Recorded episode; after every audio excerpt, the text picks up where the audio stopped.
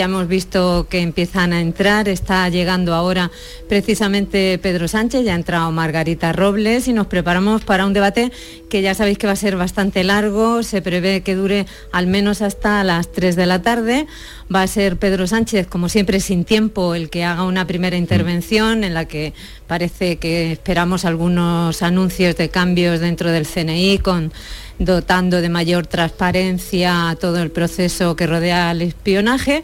Y luego después los grupos van a intervenir, tienen 15 minutos, cada uno de los portavoces van a intervenir de mayor a menor y luego después cerrará el PSOE por ser el grupo que está en el gobierno y tienen ese privilegio de cerrar el debate, aunque siempre es el presidente del gobierno el que da la última palabra y él interviene el tiempo libre cuando quiere y responderá en grupo o individualmente según vayan decidiendo. Así es que estamos ya a punto de empezar en, este debate en el que hemos visto también entrar a los socios independentistas, a los portavoces, que estaban bastante serios porque ellos de este debate quieren hacer una de sus grandes banderas y vamos a ver cómo van los apoyos, vamos a ver el termómetro de apoyos en el, al gobierno, cómo va a lo largo de esta mañana aquí en este pleno. Esto es diario, el, termómetro de apoyos y, eh, y desencuentros, acuerdos y desencuentros eh, los grupos sí que tienen limitado el tiempo, ¿no? Tienen limitación de tiempo a la hora de intervenir. Sí, sí, tienen 15 minutos ellos, luego después tienen una segunda réplica. Normalmente en estos debates lo que hace la presidencia, en este caso Merichel Batet, es ser un poco condescendiente con esos tiempos. Por eso no se sabe exactamente cuánto puede durar el debate, porque a pesar de que sean 15 minutos, sí que les deja un margen para poder extenderse en las palabras y en, las ideas que tienen. Ya, está en el uso de la palabra la presidenta, Merichel Batet. Eso ya mismo va a dar, aunque todavía siguen entrando diputados, se oye ruido de Pero en este país la puntualidad, ¿cuándo se va a tomar en serio la puntualidad? Los grupos parlamentarios pues parece que hoy no. Republicano y Euskal Herria Bildu del presidente del Gobierno ante el Pleno del Congreso de los Diputados para dar cuenta del conocimiento y las medidas que se van a tomar en relación con el espionaje e intromisión a través del malware Pegasus y Candiru a representantes políticos, activistas, abogados, periodistas, instituciones y sus familiares y allegados destapadas por los laboratorios forenses Citizen Lab y Amnesty International Security Lab. Tiene la palabra el señor presidente del Gobierno. Bueno, pues vamos a escuchar en el arranque de este largo debate eh, o larga sesión que va a haber hoy, como nos apuntaba nuestra compañera Carmen del Arco. Ya se dirige a la tribuna Pedro Sánchez.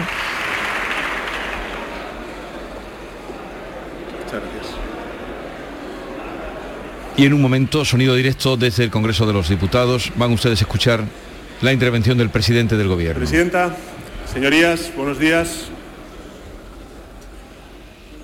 Buenos días. Eh, comparezco a petición de distintos grupos parlamentarios, como ha dicho la presidenta, para rendir cuentas sobre las informaciones conocidas del programa informático Pegasus.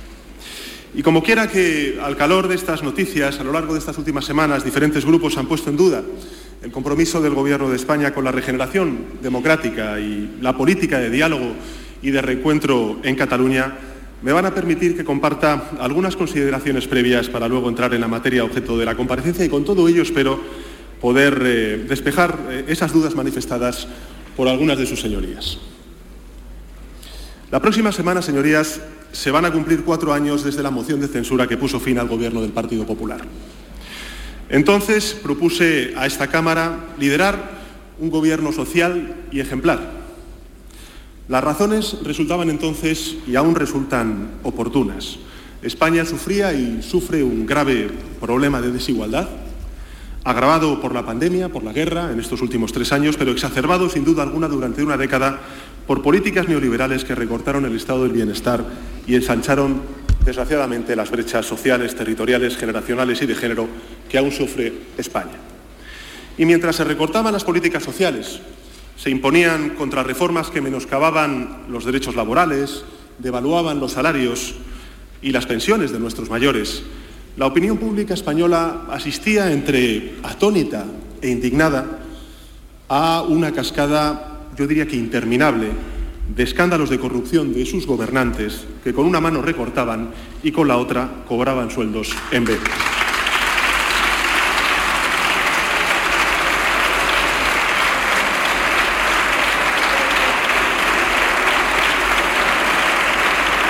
Esta, era la situación que había en España hace cuatro años.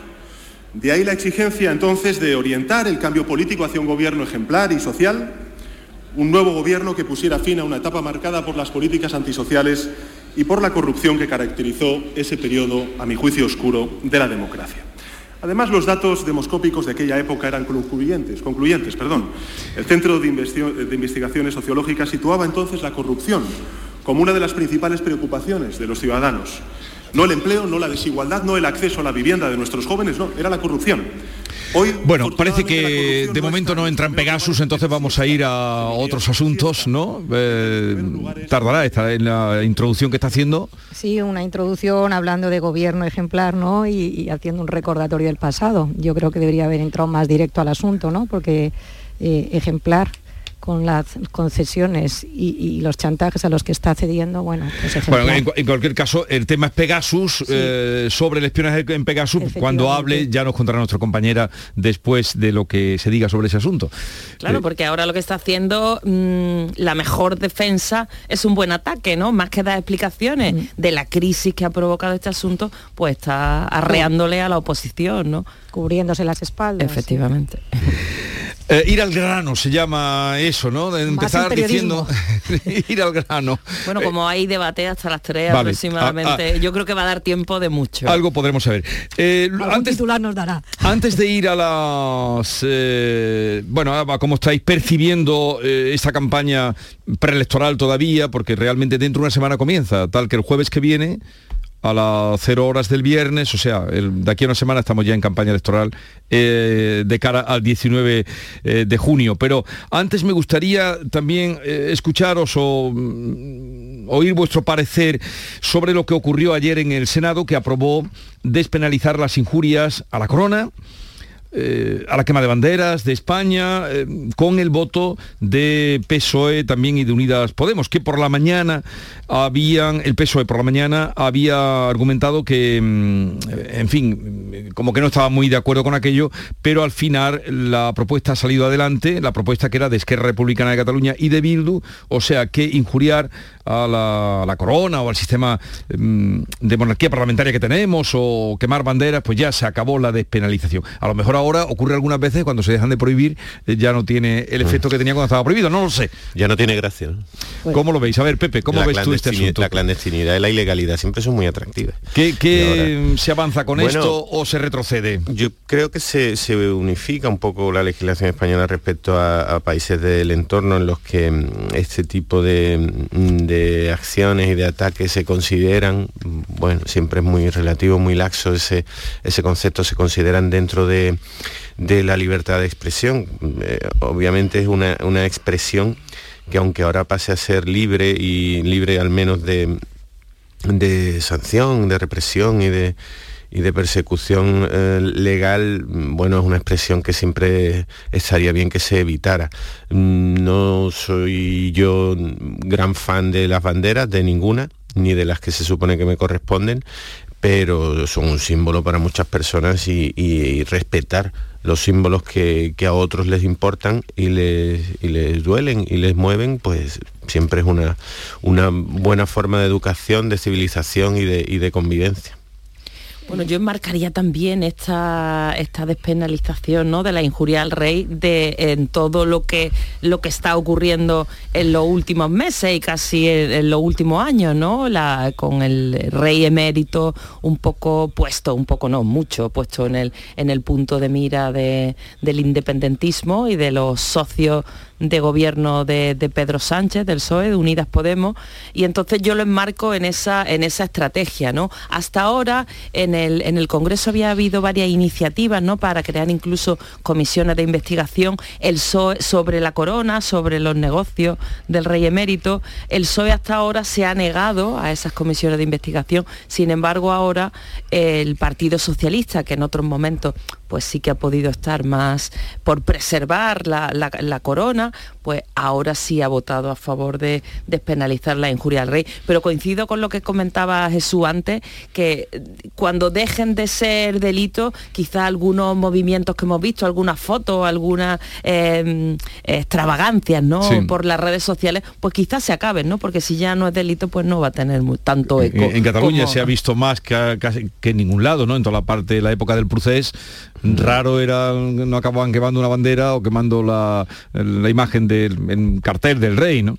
Yo, yo eh, a esto sumaría, ¿no? Que es, primero es una cuestión educacional estamos ahora mismo en una crisis de valores que además, o sea, esto ya es, bueno, pues mm, hagan lo que ustedes quieran, pero sobre todo lo considero especialmente una, estábamos hablando antes de cuando yo estaba diciendo lo de somos un gobierno ejemplar y estaba comentando la de las concesiones, las cesiones, el ceder al chantaje, pues es que esto es una clara eh, concesión y una cesión al chantaje y además es entrar, a mí lo grave, lo más grave me parece, que es entrar en esa estrategia que tienen ahora mismo eh, eh, los independientes independentistas y separatistas de acabar y de sus socios de gobierno de acabar con esta monarquía y es un paso más y es entrar en ello. A mí me parece una gravedad extrema estas cesiones y estas concesiones que se están haciendo y es que por eso me llama la atención cuando el presidente del gobierno empieza a hablar hoy de su ejemplaridad una ejemplaridad que estamos viendo y viviendo una serie de cosas que no sé hasta dónde va a llegar. Elecciones andaluzas. Eh, ¿Qué pálpito tenéis? Ahora vamos a hablar, a ver si nos ayudan a interpretar las encuestas o cómo tomarlas, las encuestas que van apareciendo con la directora de comunicación de GAS3, que ya habréis visto en más de una ocasión. Eh, de hecho, el primero de mayo creo que era cuando sacaban una, que ahora aludiríamos a ella. ¿Cómo tomar las encuestas? ¿Qué pálpito tenéis de lo que eh, se está diciendo? ¿Se vendrá el acelerón? ¿Cómo estáis viviendo la, campaña? La pre-campaña. La pre-campaña yo la veo un poquito plana todavía, ¿no? Parece que, en fin, los candidatos se están haciendo recorrido por las ferias que ha habido en, los últimos días, ¿no? En Andalucía. Eh, ayer estuvieron eh, Juanma Moreno y Juan Marín en la Feria de Córdoba, están placeándose, están lanzando sus discursos, pero yo todavía creo que, les falta un poco de, tensión, ¿no? Que, que está pasando quizá un poco eh, desapercibida y, y a ver cuando se entre ya en la campaña electoral propiamente dicha, no sé si esto alterará los mensajes o, intentarán que, siga así siendo una campaña. A mí me da la sensación un poco plana. A ver, Silvia la ve de perfil bajo hasta el momento. Yo veo muy fuerte a, a Olona de Salobreña, la veo, la veo muy fuerte y además me llama la atención siguiendo sus redes sociales, madre mía, los fans que tiene y cada vez que sube contenido, eso es una auténtica barbaridad como se dispara. Pero al margen de eso, tenemos este fin de semana aquí a todos los líderes nacionales, o sea, ya la campaña, como dice Silvia, hasta ahora estaba plana, estábamos muy de feria en feria, aprovechando los eventos, porque qué mejor que tener reunidas a toda una ciudad en estos eventos. Y claro, pero en la, feria no es cuestión de ir a darle allí a la gente la candonga. Esto es más de que me vean, que sepan que soy el candidato, que me vean por aquí, pero yo creo que ya este fin de semana, ¿no? Vamos a empezar a ver lo que es la campaña, van a estar aquí todos los líderes nacionales y además es una campaña que todos sabemos que se juega muchísimo, se juega ese cambio en el si es verdad o no que se va a producir ese cambio ese de tendencia en el tablero político, lo están dando todo y si es cierto que es verdad que veo mm, fuerte a la candidata de Vox, eh, todo esto que está sucediendo y las declaraciones que hacen cada día a la izquierda, yo creo que la va dando fuerza de que aparezca como una mujer dentro de no voy a defender lo que esté haciendo o lo que sea que yo considero una auténtica irregularidad lo que ha pasado, eh, con su empadronamiento, pero sí aparece cada vez como una mujer empoderada, con seguridad, con fuerza y vamos a ver eh, el resultado que esto tiene. Y sí veo por parte de la izquierda mucho miedo precisamente a ese crecimiento de Vox. Eh, por parte del, PP está apelando al voto útil porque también ve cómo está eh, esa amenaza de Vox y vamos a ver si finalmente, vamos a ver qué es lo que pasa, cuáles son las declaraciones que van a hacer este fin de semana los líderes nacionales, porque aquí ya empieza esto en clave nacional.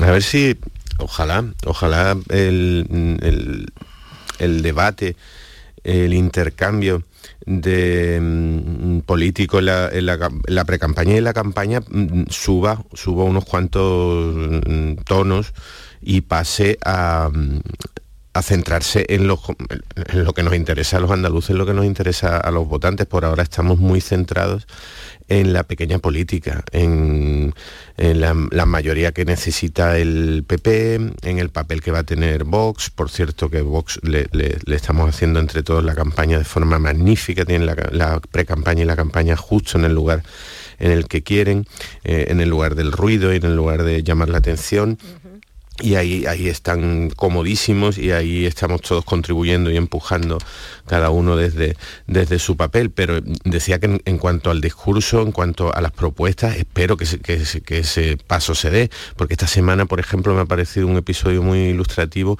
se eh, publicó el informe del Ministerio de Hacienda en el que se hablaba de la renta per cápita, de la, hmm. del nivel socioeconómico de los distintos municipios y, provincias. más cosas, un informe muy amplio. Muy amplio. Muy amplio. Por ejemplo, ¿eh? hasta la, esperanza de vida incluía. Y por supuesto, por supuesto, Andalucía aparecía muy mal retratada. La provincia de Cádiz, eh, la de Sevilla, en general, muy mal retratada, con muchos municipios, con muchos barrios, eh, entre los peor eh, contabilizados en, todos esos, en todos esos índices. No he escuchado ni una referencia, ni una referencia. Ese informe ha pasado de ningún, de ningún partido, de ningún representante, de ningún candidato, ni una.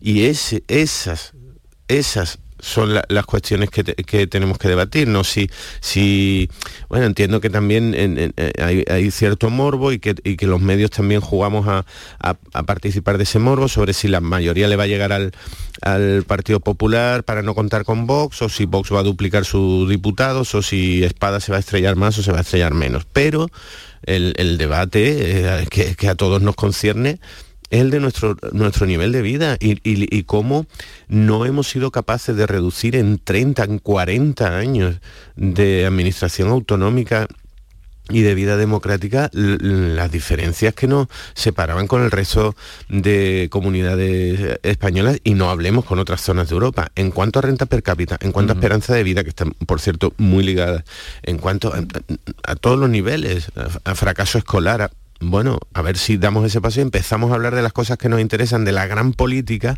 de la demografía, de, las pensiones y, dejamos un poco aparcado el, tema de bueno de, a quién le va a llegar hasta dónde le va a llegar a uno con un diputado más o un diputado menos. Pepe yo me voy a sumar a lo que estás diciendo porque es verdad que el informe ha sido auténticamente demoledor y lo más triste es que se repite año tras eh. año como tú dices nadie ha dicho nada.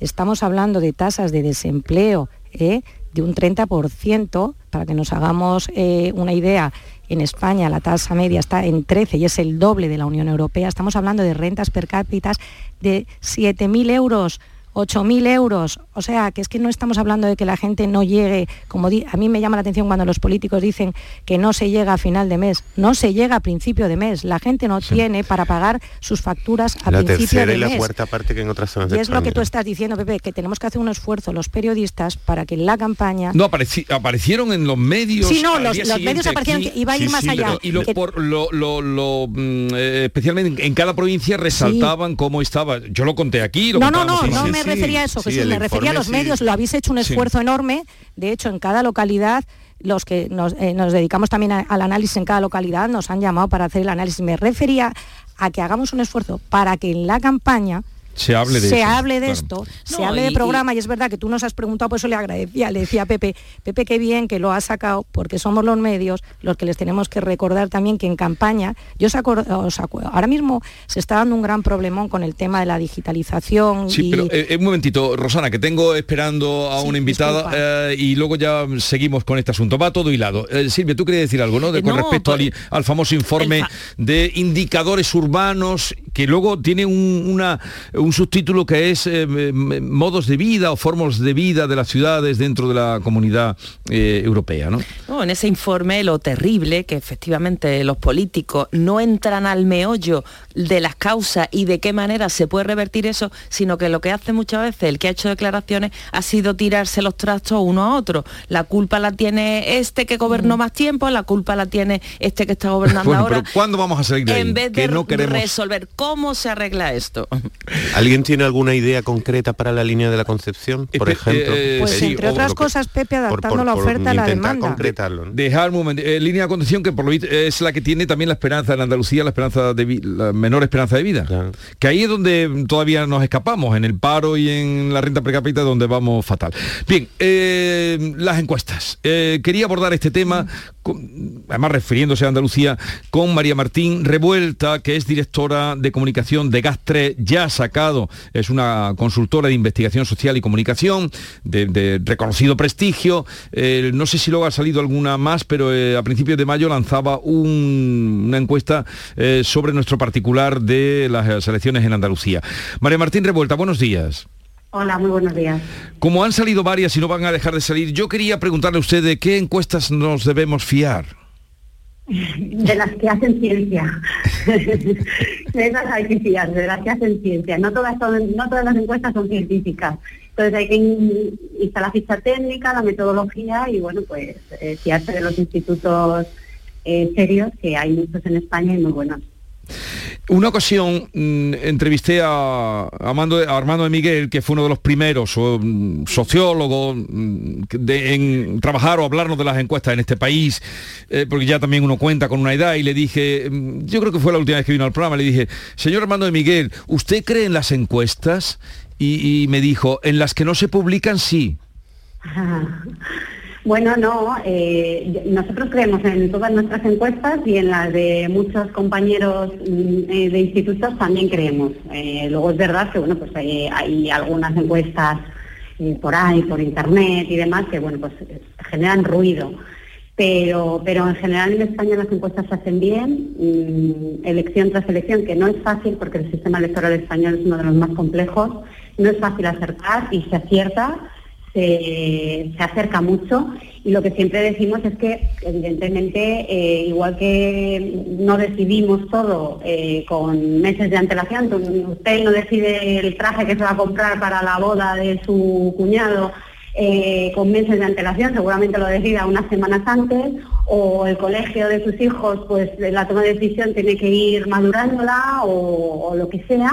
Bueno, pues en el voto pasa- sucede lo mismo, es decir, hoy eh, le preguntamos a los andaluces y seguramente nos digan una cosa y habrá un porcentaje de andaluces que todavía no tengan su voto decidido y que lo irán decidiendo a lo largo de la campaña y que, bueno, pues por eso hay que ir preguntando eh, día tras día a los andaluces lo que van a decidir y, y porque, porque su voto no es hoy seguramente lo que vayan a votar el domingo 19. Eh, ustedes hicieron un barómetro con respecto al mes de abril, no sé si luego han elaborado otro, que era para News, también para Mediaset, eh, daba al Partido Popular ganador, que lograría el 38% de los votos, 51 escaños, el PSOE tendría 34%, 34 escaños y el 27% de los votos. No sé si eh, Vox alcanzaría el 14% con 17 diputados. No sé si después de este barómetro que publicaron a principios de mayo han hecho algún otro o, están ahora en trabajo de campo.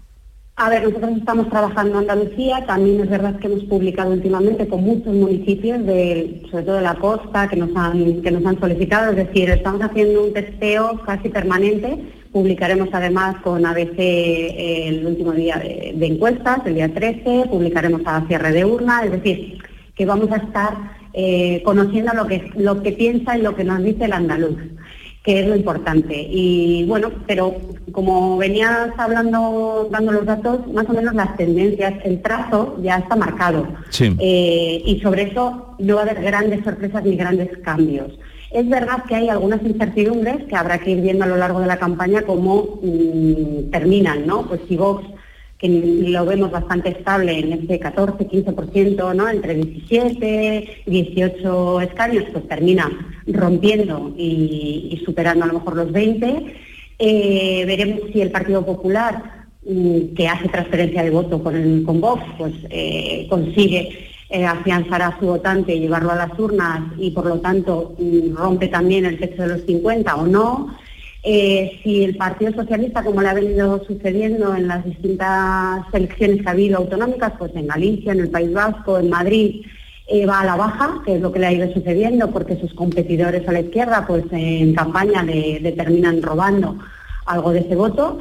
Y bueno, y luego también tenemos grandes mm, fotografías, la foto fija ya de, por ejemplo, Ciudadanos. Pues Ciudadanos no entra, muy difícil que entre. Que, ni siquiera ni siquiera entrar con un diputado, con un parlamentario. Muy difícil, muy difícil. A día de hoy muy complicado. Eh, luego, mm, eh, las izquierdas, ¿no? Te parecía que por Andalucía, bueno, está eh, que Unidas Podemos, una Izquierda Unida y demás, pues empezaba muy fuerte y parece que flojea. sin embargo, el partido de Teresa Rodríguez, pues parece que coge fuerza. No, no con los resultados que obtuvo en las elecciones de 2018, pero evidentemente sí mejora las previsiones que había actualmente con ella. Y bueno, pues esas son las incertidumbres, pero realmente los grandes, o sea, los grandes titulares ya están marcados y no va a haber grandes cambios respecto a esos titulares. Sí, sí. Pues ya iremos hablando. María Martín Revuelta, directora de comunicación de Gastre, gracias por estar con nosotros. Un saludo y ya hablaremos en otro momento a lo largo de la campaña o cuando saquen nuevas encuestas. Un saludo y buenos días. Muchas gracias. buenos días. Lo dice como muy segura. ¿Cómo se puede dilapidar eh, no por culpa, no digo quien tenga, un, una, eh, un patrimonio así, eh, de, de 21 parlamentarios irse a, a cero. Desaparecer del Parlamento andaluz es...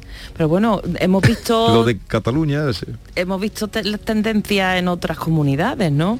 y, Pero es, hay una diferencia, ¿eh? Porque en otras encuestas sí que le daban algo. Claro. Dime, Rosana, aquí brevemente. aquí, hay una, aquí hay una diferencia en el caso de Ciudadanos, que, que cuando a mí me ha dejado, cuando ha dicho que ni siquiera igual uno que Ciudadanos, eh, su gobierno ha funcionado, que ha tenido unos consejeros que han hecho una buena gestión que además en el caso de Andalucía ha sido una muestra de lealtad, de un pacto, que eso es un ejemplo a nivel nacional el que haya funcionado. Yo creo que el problema de Ciudadanos es que eh, su gestión, la, parte que a ellos les toca, eh, yo creo que ha sido absorbida por, el PP, porque ha tenido consejeros que han trabajado mucho y ni siquiera un diputado, yo creo, que en este caso, eh, por parte de Ciudadanos, no es justo lo que le están dando las mm. encuestas, es una opinión. Desde luego que no, yo estoy contigo ahí abiertamente porque no han metido un patón grande, la lealtad no, la lealtad no se recompensa. No se recompensa. y, en estos tiempos la lealtad, y viendo lo que hemos visto en otros gobiernos, en otras el comunidades... El único gobierno que ha funcionado, digo de coalición, no tenemos aquí largas experiencias, bueno, largas, pocas experiencias, más bien pocas, pocas, pocas, mm. ninguna, eh, de lo que ha pasado aquí, y sin embargo salen todos, eh, Rocío Ruiz, casi una excelente consejera. Eh, Rogelio Velasco, mm, tal. Rocío Blanco, estupenda. Eh, Imbroda y su viceconsejera, geniales. Eh, y Juan Marín, que ha tenido muchísimos cargos en lo alto, pero tampoco ha sido leal completamente, al presidente. Con un perfil tecnócrata además que muchas veces echamos de menos y, pedimos. pero la lealtad no, funciona. se premia a lo mejor es una pena ¿eh? eh, también tenemos que trabajar eso a los falta todavía mucho falta todavía mucho pero ya veremos. Pero lo ha dicho me ha extrañado como a todos nos ha parecido cuando ha insistido en decir no no que no que no y no se eh, suele equivocar en esta encuesta ¿eh? ellos GAT3 es verdad que es, de una de las más una pausa que tengo yo. Yo sí me estoy equivocando con la publicidad que tengo ahí acumulada. Venga vamos a ello. A ver cuál ha sido la fecha ganadora en el último sorteo de mi día de la 11 31 de agosto de 1967. ¡Hala, Ana! El día que nació mi madre. Tu abuela siempre dice que fue una niña preciosa. Pues claro, como yo. Anda, anda. Vamos a ir pensando una fecha especial para el próximo sorteo y a ver si tenemos suerte. Que abuela ya veo que no necesitas. Con mi día de la 11 cada lunes y cada jueves hay miles de premios. Elige una fecha y prueba. A todos los que jugáis a la 11, bien jugado. Juega responsablemente y solo si eres mayor de edad. Sevilla. Canal Sur Radio. De un sabio que para saber de Sevilla le preguntó al giraldillo por los lugares más bellos del barrio de Santa Cruz. Y este le respondió, con aires de azar, maestranza y catedral, la hostería del Laurel has de visitar, y en ella sus tapas, vinos y demás viandas probar. La Hostería del Laurel. Visítenos en Plaza de los Venerables 5 o a través de nuestra web lahosteriadellaurel.com. Porque si le preguntas al giraldillo, Hostería del Laurel, no te la dejes atrás. ¿Te has enterado de las nuevas aperturas del centro comercial Los Alcores? Springfield totalmente renovado y con moda de mujer. Stradivarius con su nueva imagen y más moda. Próximamente abrirá JD y en GIS podrás encontrar todo en equipamiento para el hogar. Pero no solo eso, vuelve TGB con su 2x1 los jueves. No te lo pierdas. Ven y descúbrelo. Autovía A92, salida 7 en Alcalá de Guadaira. Centro comercial Los Alcores. Mucho donde disfrutar. Se acercan las nueve y media de la mañana y desde hace unos minutos, Berrocar Automóviles te espera en sus instalaciones. Desde Grupo Berrocar te deseamos que tengas un buen día. Canal Sur Radio.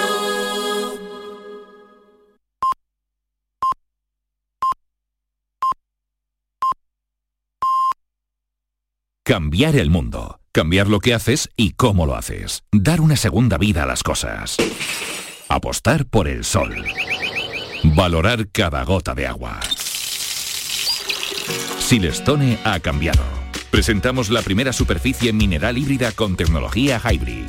Fabricado con energía eléctrica renovable, agua reutilizada y materiales reciclados. Más sostenible. Más Silestone. Silestone. Cambiando el mundo desde la cocina. Con el verano llegan los sabores frescos de temporada. Esta semana podrás encontrar en Lidl melones y sandías de origen andaluz como el melón Galia a 1,79 céntimos el kilo. Es andaluz, es bueno. Lidl, marca la diferencia. Lo hago por tus abrazos, por nuestros paseos, los viajes y conciertos juntos, por tu sonrisa y por tus besos. Lo hago por seguir cuidándonos. Llevamos dos años luchando para frenar la COVID-19. Ahora más que nunca la responsabilidad es de todos. Actuemos con precaución y prudencia. Está en nuestra mano mantener todo lo construido. Junta de Andalucía. Cada fin de semana te llevamos a los mejores rincones de Andalucía con Andalucía Nuestra. Los sonidos de cada provincia, su historia, sus tradiciones, su cultura. Descubre una Andalucía hermosa, diferente y única en Andalucía Nuestra. Los sábados y domingos desde las 7 de la mañana con Inmaculada González. Quédate en Canal Sur Radio, la radio de Andalucía. Sus derechos fundamentales va a ser atendido con la mayor celeridad. El conocimiento de la verdad, como les acabo de mencionar, debe ser el objetivo principal. Sonido directo de la comparecencia de Pedro Sánchez en el Congreso de los Diputados sobre el espionaje con Pegasus.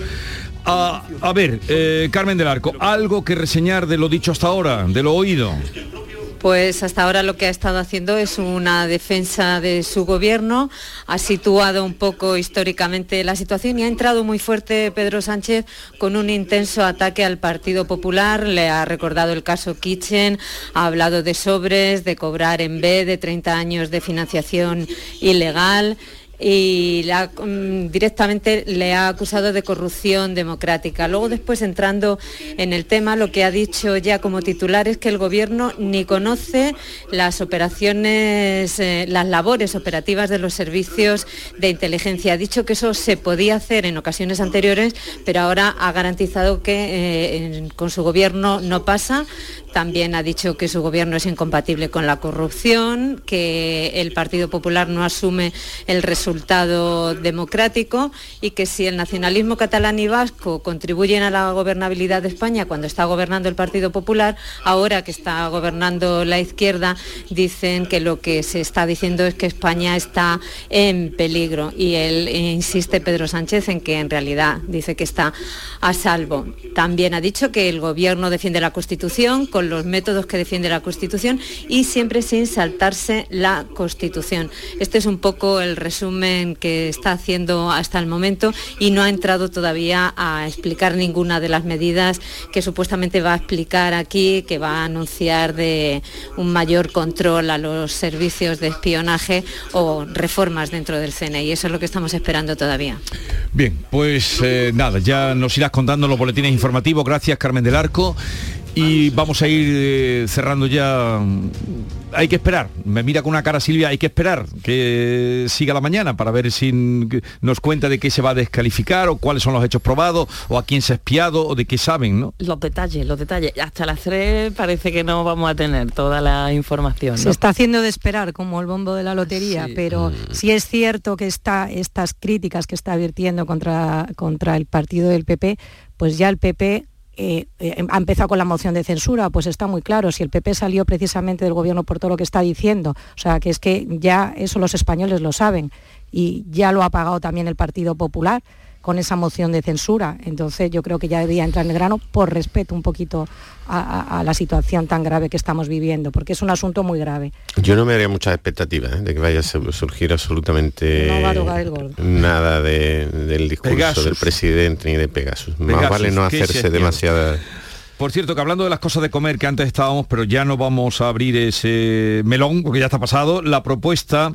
del Ministerio de Derechos Sociales para remodelar la atención a la dependencia, os acordáis de todo lo que se dio, las residencias convertidas en algo más, hogares, eh, ha sido, bueno, fue tumbada ayer, eh, mm, vamos, echó para atrás eh, tanto el PP como el PSOE, los dos. Y ese mismo día también, que fue ayer, nos enterábamos de que 11 autonomías recortaron el gasto en dependencia con respecto al año 2000 2020. O sea que la residencia en las que muy posiblemente mm, podemos, tenemos muchas papeletas para acabar todo, eh, no, no, no prospera eso de, darle el cambio. En cambio, hoy nos tenemos, nos desayunamos con esa residencia que han cerrado en, Sevilla, ¿no? donde ah, maltrataban directamente a, los residentes, a los es, ancianos. Es terrible esa noticia, ¿eh, mm. Jesús, terrible. O sea, es que yo creo que hay que empatizar con las cosas, porque cualquiera que tengamos un familiar en una residencia por distintos motivos, porque tú has dicho que vamos a acabar la mayoría ahí porque hoy en día eh, eh, ya estamos viendo la situación de nuestros jóvenes, del empleo, de, mm, de cómo están pero leer esas noticias de verdad que hay que pararse en ellas, es tremendo. Y, lo que estás diciendo, parece que ayer lo que se tumbó y hubo un acuerdo, parece que es por el tema de la financiación, que en eso lo decía muy claro García Pajes, que es verdad, eh, no empiece la casa por el tejado, ¿no? que tiene que haber una financiación, pero efectivamente también está ese informe de los recortes. Y tenemos que empezar a priorizar lo que verdaderamente es importante y destinar financiación a lo que verdaderamente es importante. Y esto lo es. Aquí la clave, el tema del presupuesto, la pela, la financiación, que sobre un documento, en un proyecto, está muy bien eh, que la residencia haya muchos trabajadores, pocos residentes que sean, estén en las mejores condiciones, pero luego eso hay que trasladarlo a la realidad. ¿Cómo se financia eso? ¿Quién pone el dinero? Porque ocurrió algo parecido con la ley de dependencia, que se aprobó una ley maravillosa donde se establecían una serie de derechos, pero es que en la ley de dependencia hay miles de personas en lista de espera. Se generan unas expectativas que luego no hay dinero público para cubrirla, ¿no? Mm. Y entonces, pues claro, es importante casar la, realidad del presupuesto que tiene con tu, el proyecto que quiere desarrollar. Eh, Silvia Moreno, Pepe Landi, Rosana Sáez, que tengáis un bonito día. ¿eh? Muchas gracias. Y hasta la próxima, ha sido un placer. Igualmente. Hasta luego. La mañana de Andalucía. La mañana de Andalucía con Jesús Vigorra. ¿Por qué Agua Sierra Cazorla es única? El equilibrio de su manantial es único, el más ligero en sodio, la idónea para la tensión arterial, más rica en magnesio, calcio y bicarbonato. Y ahora agua Sierra Cazorla con los refrescos saludables de verdad, sin azúcar y sin gas, más naranja y limón. Agua Sierra Cazorla, la única en calidad certificada. Sonreír mola, pero ¿cuál es tu secreto? Mi secreto es ser transparente siempre. Llevo ortodoncia, pero es invisible. Solo este mes en Vitaldent, llévate un 15% de descuento en ortodoncia invisible. Descubre el secreto de tu mejor sonrisa al mejor precio. Y haz del mundo tu pasarela. Pide cita en vitaldent.com. Información, deporte, cultura, todo en Canal Sur Radio Sevilla. ¿Entidades? Hay muchas, pero que ofrezcan todo lo que necesitas para optimizar tus inversiones, muy pocas. En Caja Rural del Sur tendrás un trato personalizado, un asesoramiento integral financiero y patrimonial y una amplia gama de productos. No dudes en acercarte a nuestras oficinas. Te informaremos sobre todo lo que te interesa. Te sobran razones para venir a Caja Rural del Sur, porque lo primero eres tú. Caja Rural del Sur. Formamos parte de ti. Fuera llamadas. Fuera reuniones interminables. Fuera ese atasco en hora punta. Fuera trabajo. Dentro esa playita. Eso es. Vuela con Vueling a más de 17 destinos desde 29,99 euros. Es verano. Vete fuera. Vueling. Consulta condiciones en vueling.com. ¿Te has enterado de las nuevas aperturas del centro comercial Los Alcores? Springfield totalmente renovado y con moda de mujer. Stradivarius con su nueva imagen y más moda. Próximamente abrirá JD y en GIS podrás encontrar todo en equipamiento para el hogar. Pero no solo eso, vuelve TGB con su 2x1 los jueves. No te lo pierdas. Ven y descúbrelo. Autovía A92, salida 7 en Alcalá de Guadaira. Centro comercial Los Alcores. Mucho donde disfrutar. Es el momento de ahorrar hasta un 70% en tu factura de luz. Este mes de mayo Social Energy presenta grandes descuentos en instalaciones premium en Face, con 25 años de garantía. Atrapa el sol con Social Energy y aprovecha las subvenciones. 955-441-111 o socialenergy.es. La revolución solar es Social Energy. El 19 de junio de 2022 son las elecciones al Parlamento de Andalucía. Si quieres votar ese día y no puedes hacerlo, adelántate y hazlo por correo. Solicita la documentación necesaria hasta el 9 de junio en cualquier oficina de correos de forma gratuita o en la web correos.es. Una vez solicitada y recibida en tu domicilio, podrás enviar tu voto por correo certificado hasta el 15 de junio de forma gratuita. 19 de junio de 2022. Elecciones al Parlamento de Andalucía. Infórmate llamando al teléfono gratuito 919-0622 o entra en eleccionesparlamentoandalucía2022.es. Junta de Andalucía. La mañana de Andalucía. A las nueve y media estaba previsto el inicio del juicio, nos lo contaba Javier Ronda, el juicio contra Francisco Javier García, conocido como el Cuco, y condenado por encubrir en 2009 el asesinato de Marta del Castillo. Javier Ronda, ha comenzado el juicio juzgado de Sevilla. No, va a comenzar en unos instantes, de hecho está... Sí, me escucháis, ¿no? Perfectamente. Decía que el juicio va a comenzar en unos instantes, se están haciendo unas imágenes de recurso de televisión. El Cuco, que ha venido con una braga y con un sombrero, una gorra, han entrado con la madre ya en sala, ha habido algún revuelo y eh, van a empezar la declaración ante las cuestiones previas. Estamos ya esperando los 25 periodistas que vamos a entrar en sala, una pequeña sala, y bueno, pues ahora mismo vamos a entrar ya. Así que, como se dice en estos casos, tenemos que cortar la comunicación porque si no nos podríamos quedar fuera. El No te preocupes. ahora con las cuestiones previas, Jesús. No te preocupes, Javier Ronda, son las 9.41 minutos. eh, Pasamos a la puerta del juzgado, donde está Javier Moreno. Javier, buenos días. ¿Qué tal Jesús? Muy buenos días. Como decía en mi tocayo Javier Ronda, ha habido el revuelo, ahora está en la sala, aquí ha habido revuelo hace unos minutos, a las 9 y 17, cuando llegaba el, el cuco con una capucha, gafas oscuras, con mascarilla, se bajaba junto a su madre, a Rosalía García del, del taxi, había unas vallas de protección aquí en la avenida de la Bujaira, ahora el dispositivo policial se ha relajado mucho, solo quedamos aquí los medios de comunicación que no vamos a poder entrar, pero ya adelantamos Jesús que nosotros vamos a estar comunicados vía WhatsApp con Javier Ronda, la jueza lo ha permitido para que nos vaya contando cómo se desarrolla el juicio. Lo que sí, lo que sí tenemos aquí y ha sido una constante durante todos estos años Jesús la presencia de los de los vecinos, de la digamos de la plataforma de, de apoyo de esos vecinos que, que conocen mucho a la familia, que conocen al, al abuelo que llegaba aquí también hace un ratito, a José Antonio Casanueva, y estoy con Paco Barroso, uno de los representantes de este colectivo vecinal, que me estaba contando que conocían a la familia, que la conocen desde hace muchos años. Y Paco, el, apoyo de ustedes ha sido constante, ¿no? Eh, un día más, un, nuevo juicio. ¿Es- ¿Esperan que se aclare algo, algo nuevo en torno a la muerte de Marta del Castillo? Esperemos que sí, que la esperanza nunca se pierde y esperemos que sí, que esto, eh, este chaval aclare ya algo y lo que queremos, que esta familia ya descanse y demás y que nos diga dónde está el cuerpo de Marta. Es lo único que pedimos.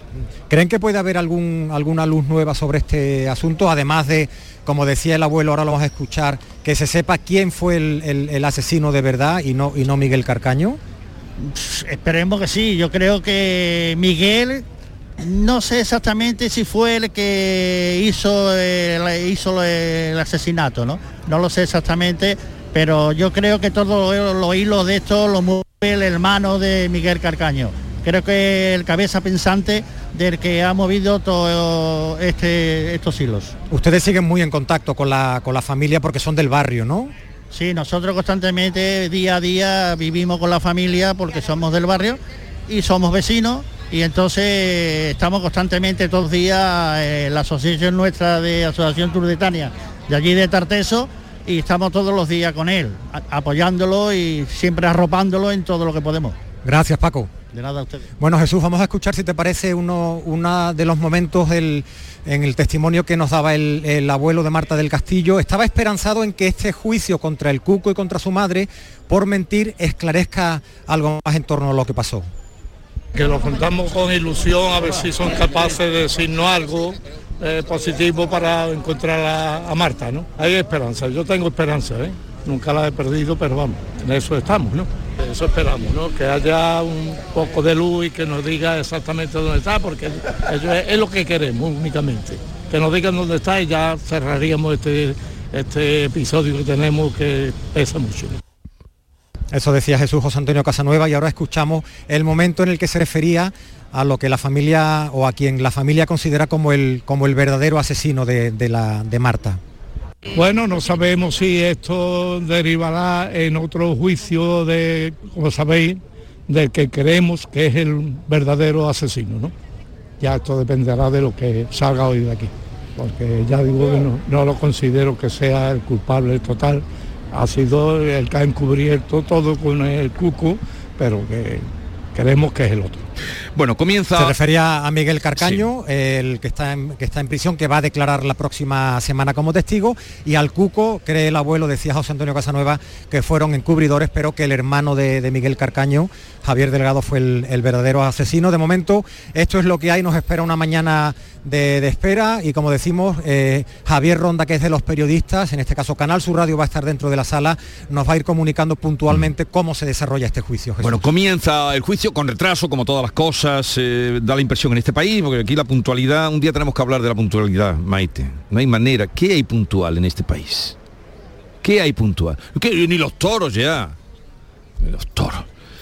¿Qué hay puntual en este país? ¿Alguien me lo puede decir? Maite, ¿qué hay puntual? Tú eres puntual en este país. ¿Qué hay puntual? ¿Los notarios? ¡Qué desastre! No, qué desastre, notario. La radio, eso es puntual. La radio. Andalucía son las seis y media de la mañana. Son las seis de la mañana. Buenos días, Andalucía. Llevo tres años diciéndole buenos días, Andalucía, son las seis de la mañana. Y... y- no, es verdad, ¿eh? Esto sería una cosa, ¿por qué? No sé otros países, no lo sé. En Alemania está la leyenda de que si un tren llega dos minutos antes, no lo cojas, que no es. No lo sé. En Egipto también son muy puntuales. y en Cuba ni te cuento. Pero ¿por qué? ¿Por qué? Algún día, ese es un día que vamos a tratar un tema, ¿eh? ¿Conoce usted a una persona, conoce usted a una persona puntual? ¿Qué, persona? Si bien he de confesarme que eh, valoro cada día más la puntualidad, valoro dos cosas. Con el paso de los años, dos cosas tengo ahora. Ya vienen mis compañeros corriendo porque, claro, me ven cuando me ven. ya, vienen los dos corriendo. Ya vienen de los dos. Mira, hay dos cosas que valoro con la edad cada día más. Una, la alegría. Ya lo he dicho alguna vez en La alegría es algo que tengo como principal valor. Y, y no sé ya si a la zaga le va la puntualidad. Pero la puntualidad la he valorado a fuerza de convivir con gente impuntual. Sí, es horrible. Yo también eh, convivo con gente impuntual. Se pasa Jesús, mal. ¿eh? cambiamos el tema del día. Buenos días. ¿Cambiamos el tema del día o tema, no? Pero como tú estás muy metido en el punto Además no tenemos invitado en el tema del día. Podemos hacerlo. Está la ¿Queréis que hagamos escaleta tema está abierta. día? A ver, La escaleta está Va- vamos a ver, está eh, 679 40 200. Si en tres minutos entran mensajes que nos hagan ¿Cuántos pensar. mensajes necesitamos? ¿Cuatro? ¿Está bien? Cinco mensajes. Cinco mensajes de impuntualidad. Si ustedes quieren, ¿Le damos no, que nos digan el si otro quieren- tema o no? Vengan. De- Lo Habíamos vamos a volver locos. Habíamos pensado hablar de los hipocondríacos, porque como ahora, ya que parece que estábamos dejando la pandemia, ahora llega la viruela del mono y hay mucha gente mirándose por todos lados, a ver si tiene alguna pupita, pues entonces hemos pensado, ¿cómo lo estarán pasando la gente que, que es hipocondríaca, no? Lo estará pasando fatal. Entonces, vamos a ver, eh, si llegan más mensajes de aquí a las 10. Todo el trabajo de la mañana A la por la borda porque Vigorra Sin guion, ¿eh? Sin nada. Vale, pues venga. eh, O hipocondria o puntualidad? Yo ¿Qué creo que va a ganar, yo creo que va a ganar la puntualidad, fíjate lo que te digo. Pero vamos a abrirlo mucho. ¿Conoce usted a alguna persona puntual que las hay? eh? yo, yo soy muy puntual. Yo me alegro, te saludo, te celebro. Enhorabuena. Muy puntual. Yo tengo un amigo también que es puntualísimo. Hola, hola. Es, eh, Hola, es Mor- Moreno. ¿tú, tú eres puntual? Yo soy muy puntual y el juicio, como decía Jesús, no tanto. Todavía no ha empezado. El que, es, muy puntual es Javier Ronda, nuestro compañero, me acaba de escribir. Sí. 9 y 47 comienza el juicio.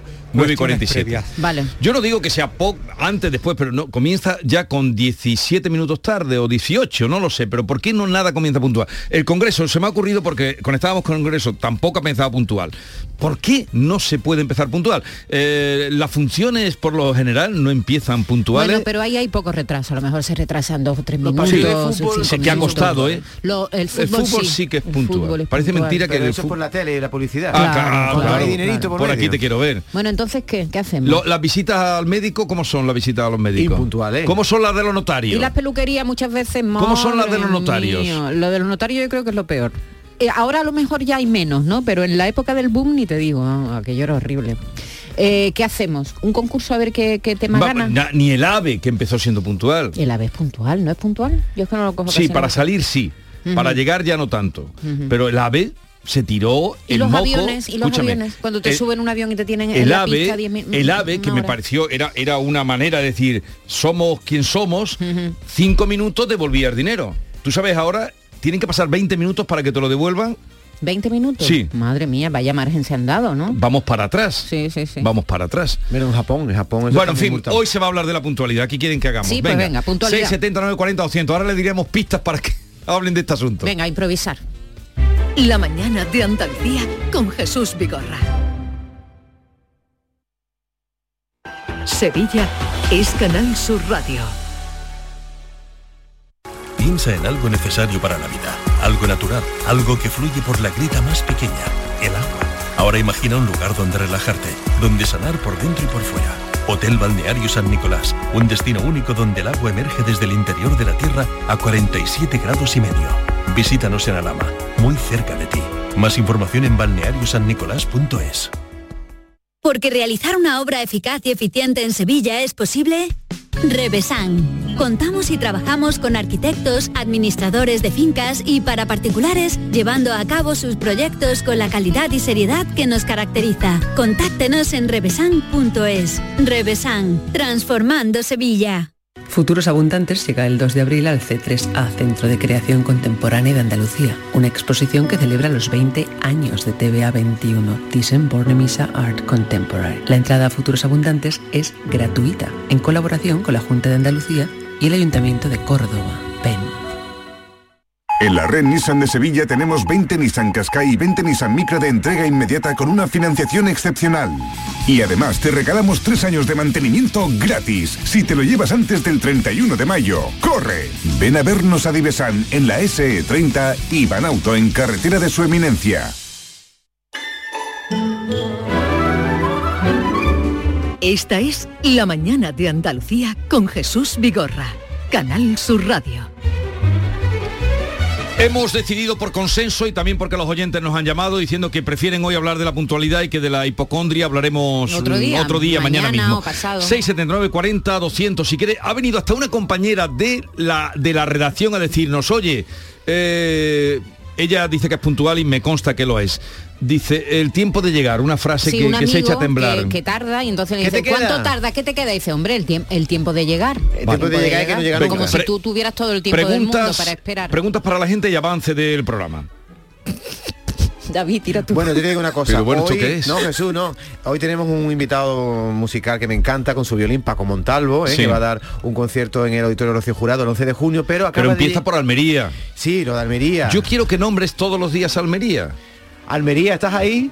María está siempre ahí, presente. No, pero es que acaba de llegar a, Porque a- se quejan allí, que los nombramos poco. Acaba de llegar a nuestro edificio una señora de 100 años y eso no ocurre todos los días. Me acaban de mandar una foto subiendo los escalones de la entrada. Hoy Vamos- vamos, a vamos- la vamos a entrevistar tener de invitada. a una mujer que vive sola, tiene 100 años y ha sobrevivido a 35 presidentes del gobierno. Con eso te lo digo todo. ¿eh? Nació en 1922. Ana Marín, que es de dos hermanas y viene hoy a hablarnos de su vida.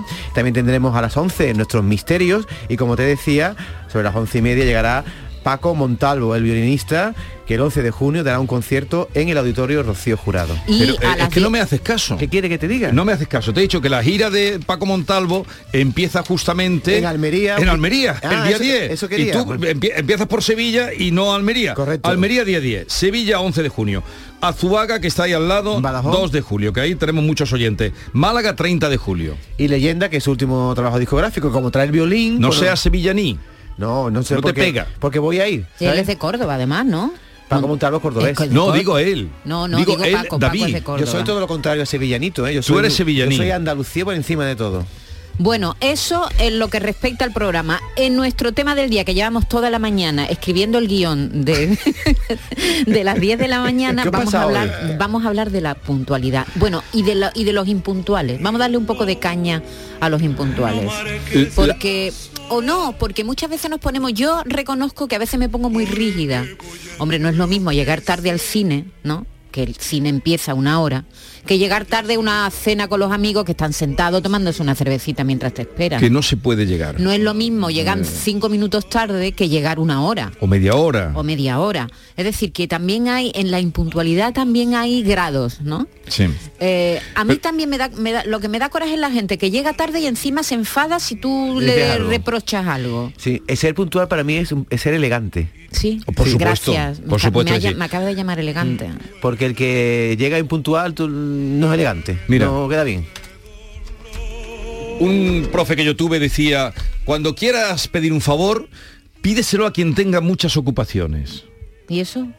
Porque mm, quien ah, tiene ocupaciones, Tarea, trabajo, tarea, tarea. desenvuelve. Porque distribuye mejor su tiempo y Eh, más ordenado. eh, sí. Desenvuelve. El que no, no. Te digo esto por la gente que justifica diciendo, es que yo he estado trabajando y yo que eh, yo Claro. que de dónde vengo, ¿no? O- Ujú. o, en fin, la puntualidad, sea elegante.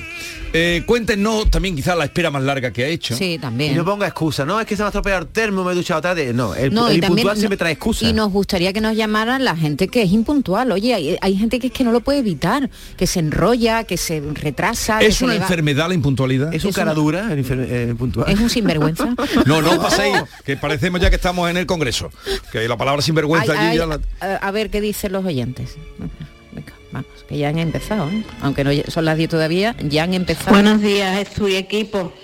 Pues yo conozco pocas personas puntuales, Ahí pero está. yo soy puntual. Y a lo mejor suena mal decirlo, hablar de uno mismo, pero yo me estreso como no hasta que no llego al sitio a, a- a su hora. Vamos, me agobio más que Pinocho en el Ikea. Tengo que estar a- en punto o cinco minutos, co- como vaya cinco minutos tarde ya voy estresada. Pero, pero ojo lo que ha dicho esta mujer. Gracias, feliz fin de señora. semana. Gracias. Eh, si es jueves todavía, eh, Lo que ha dicho esta señora, conozco pocas personas puntuales.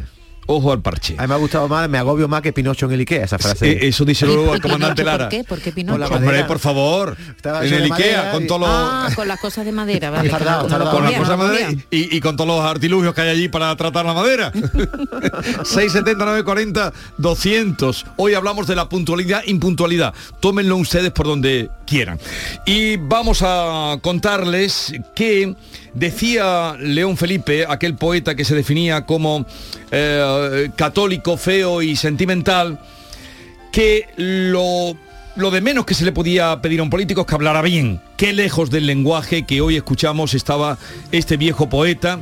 Y García Barbeito piensa en la perversión del lenguaje en el Congreso que delata la falta de estilo y también de lecturas. Querido Antonio, te escuchamos. Muy buenos días, querido Jesús Vigorra. Perversos de la vuelta del mal estilo. Están faltos de retórica. Se les nota, se atropellan. Antes les sale el insulto que la ironía y se empeñan en que las malas palabras ganen terreno a las buenas. Falta estilo, falta arte y sobra la mala lengua. ¿Dónde están aquellas voces cultas, agudas, serenas, que con un par de adjetivos puestos de forma maestra dejaban a los rivales sin salida y sin respuesta? ¿Es que estos no han oído en su vida a Alfonso Guerra o a Herrero de Miñón, a Fraga, a Carrillo?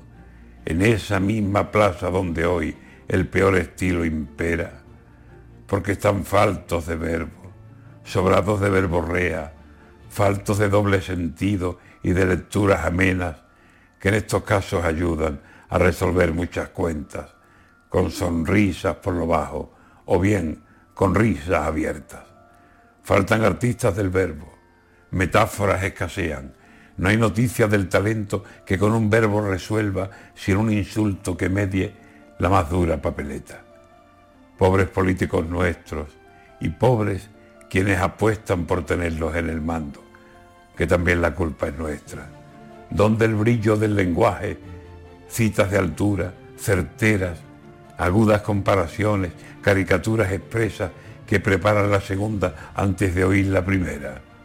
Solo se oye el tú más, solo las malas ideas llenas del peor estilo en lo que estas bocas sueltan. Y lo que de izquierda digo, lo digo de las derechas, y lo digo de los del centro y de las fuerzas extremas. Los oigo y más de una vez siento la vergüenza ajena. Para gobernar España, a ver si muchos empiezan por llenarse de cultura y por limpiarse la lengua.